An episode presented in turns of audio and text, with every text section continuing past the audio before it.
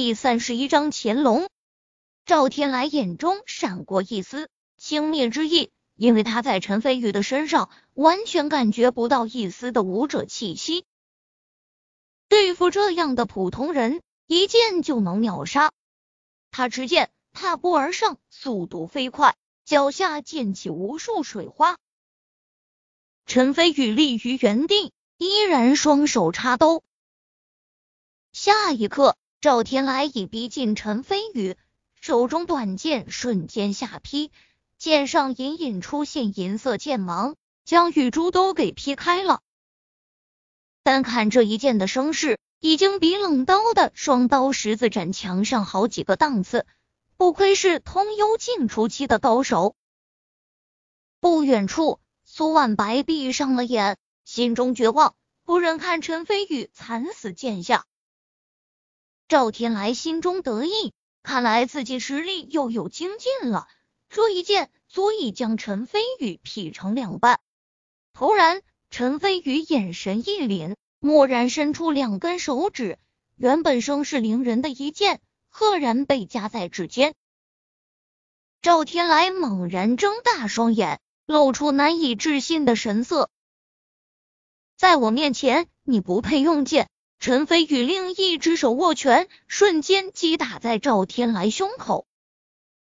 赵天来闷哼一声，向后面倒飞出去，肋骨碎了好几根，断剑也跟着脱手了。大概退了有十多米，赵天来方才止住身形，突然哇的一声吐出一大口鲜血。苏万白没等到自己预料中的惨叫声。不由好奇的睁开眼睛，立马震惊了。这这究竟发生了什么事情？为什么陈飞宇什么事情都没有，而赵天来却身受重伤？苏万白突然感觉自己脑子不够用了，无法理解眼前发生的事情。陈飞宇持剑在手，缓步向前走去，淡淡地道：“现在我让你见识一下。”什么是真正的剑法？你你是什么人？赵天来震惊道：“我叫陈飞宇，是即将杀你的人。”陈飞宇淡然而笑，依然在向赵天来走去。赵天来感受到死神的来临，出现惊恐的神色。他自己本就是通幽初期的高手，尤其擅长短剑。威力足可开山劈石，但是全力施展的一剑，竟然被陈飞宇两根手指就夹住了。那陈飞宇的实力岂不是远在自己之上？难道陈飞宇是通幽后期的绝顶高手？该死，竟然没调查清楚！赵天来狠狠的骂了一声，突然转身就朝远方跑去，想逃。哪有这么容易？陈飞宇脚下一带，溅起无数水花，人已经如同离弦之箭，向前快速飞奔而出。瞬息之间，后发先至，已经来到赵天来跟前，一剑落下，将赵天来右臂齐整斩了下来。赵天来惨叫一声，断臂处鲜血喷溅而出，又被陈飞宇一脚给踹在了地上。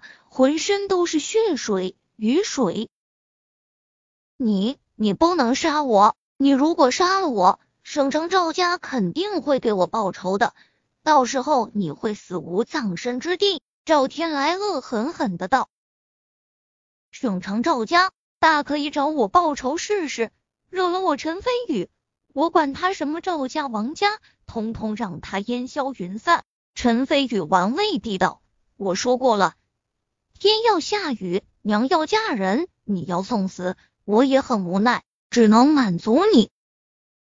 说罢，陈飞宇起身向前，短剑在他手中仿佛有灵性一般，剑势如同羚羊挂角，无迹可寻。剑光闪耀之处，赵天来身上出现一道道深可见骨的伤口，鲜血不断流出，将周围的雨水都染成了红色。苏万白已经呆滞了，被人敬称为赵无伤的赵天来，竟然被陈飞宇虐得体无完肤。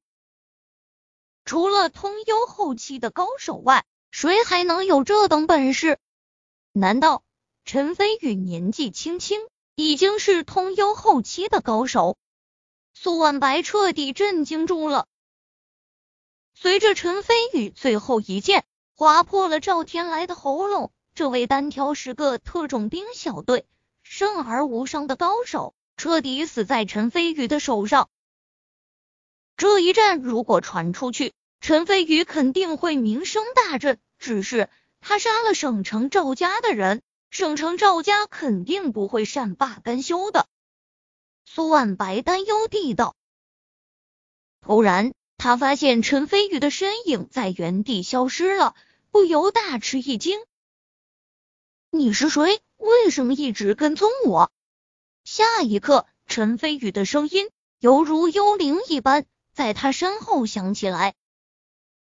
苏婉白一惊，立马转身看去，突然他眼前一花，已经被陈飞宇掐住了脖子，瞬息之间一招制服。这一刻，苏婉白感受到了死亡的威胁，冷汗瞬间流了出来。陈飞宇已经把短剑给扔掉了，一只手插兜，一只手掐着苏婉白的脖子。看清苏婉白娇媚的容颜后，陈飞宇有些微微吃惊，再加上苏婉白穿着一身红色的旗袍，开叉很高，露出洁白修长的大腿，更显得诱惑动人。你这样的美女一直跟着我，不会是看上我了吧？陈飞宇笑道，伸手摸向苏婉白浑圆的美腿。苏婉白眼里出现屈辱之色，立马说道：“我我是苏映雪小姐派来保护你的。”啊！陈飞宇傻眼了，伸向半空的手也停了下来。想不到自己把大老婆派来的人给调戏了。他松开手，尴尬的笑道：“误会。”原来是自己人，府的自由。苏婉白艰难的咳嗽了两声，大口喘了下新鲜空气，接着狠狠瞪了陈飞宇一眼。陈飞宇尴尬的说道：“你说是我大老婆派来的，到底是怎么回事？”虽然好奇为什么陈飞宇说苏映雪是大老婆，但是苏婉白不敢多问，只好老老实实说道。因为你初来乍到，又得罪了李同伟，所以小姐担心你遇到危险，派我来悄悄保护你。当然，还有随时报告陈飞宇行踪，看陈飞宇能不能凭着自己事业有成。这一点苏婉白就不好多说了。陈飞宇神色古怪，说道：“我这大老婆看起来冷若冰霜，想不到对我还挺好。”苏万白低眉不语，但是内心早就掀起了惊涛骇浪。大小姐啊，早知道陈飞宇这么厉害，你还让我来保护他干嘛？换他来保护我还差不多。陈飞宇沉吟道：“你回去跟苏映雪说，以后不用来跟着我了。”随即，陈飞宇转身离去，消失于蒙蒙烟雨之中。小姐啊，小姐。你可一定得把握住，陈飞宇是一条真正的潜龙啊！苏万白感叹道。随即，他眼珠一转，说道：“不过这位姑爷倒是大胆，连赵家的人都敢杀，还是我来帮他处理掉赵天来的尸体，争取多瞒赵家一段时间。”坐着谢兴轩的豪车，陈飞宇来到蒋天虎送的海湾别墅后。谢行轩就逃也似的离开了。虽然已经知道这栋别墅肯定很高档，但是进去后，陈飞宇还是惊艳了一番。上下共四层的独栋大别墅，再加上两层地下大车库，少说也有上万平了。客厅有不少明清大师的字画真迹，既富丽堂皇又不失典雅。站在二楼的落地窗前，甚至能看到远处辽阔的大海，令身心为之舒畅。难怪蒋天虎能成为地方一霸，出手果然有魄力。这套别墅下来，怎么也得好几千万了。啧啧。陈飞宇先给唐美莲打了个电话，告诉他在外面找了房子，以后就搬出去住了。唐美莲关心了几句，并让他过几天去家里吃饭后，两人就挂掉了。陈飞宇拿着药材来到卧室，便开始炼制丹药。他从小到大就一直是各种珍稀丹药辅助练功，然而珍贵草药毕竟难得，如今山上的草药几乎都被他消耗完了，修为也因此到了瓶颈。所以不得不下山来寻找珍稀草药，从而炼制丹药辅助突破。从另一方面来说，炼丹是他的拿手好戏，甚至更在他的医术之上。缺少青玉枝、火晶草和天心果，嗯，没办法，只能勉强一试了。希望能够炼制出玄阳丹。陈飞宇说罢。将所需药草摆放在自己的身前，接着从怀中拿出一方青铜小鼎出来，上刻日月星辰纹理，看起来古朴玄奥。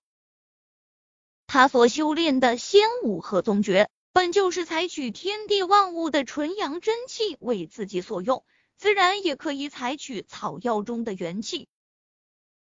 天地交运，二相合真，阴阳降气，上阴九玄。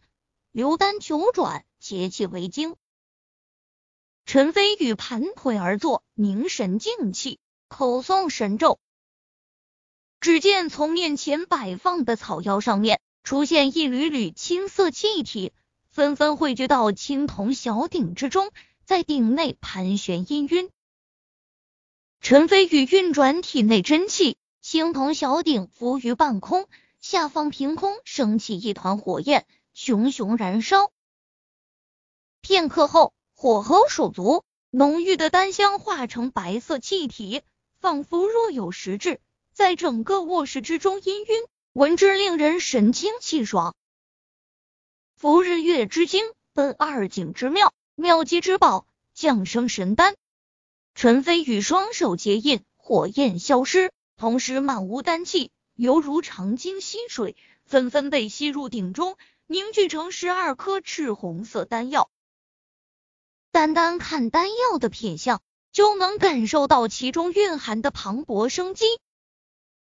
陈飞宇眼中却有一丝失望，皱眉道：“果然，我还是高看自己了，少了几味关键药材，玄阳丹还是炼制不出来。不过，虽然是失败作品，但是治疗中国的顽疾，应该是绰绰有余了。”陈飞宇决定这一炉失败作品命名为小玄阳丹。之所以叫小玄阳丹，是因为比起真正的玄阳丹来，功效相差了百倍都不止。对于陈飞宇来说，作用并不大。陈飞宇又随手炼制了些固精丸后，便拿起一颗小玄阳丹扔进嘴里。便开始打坐修炼起来，虽然没办法突破，但多多少少也算聊胜于无。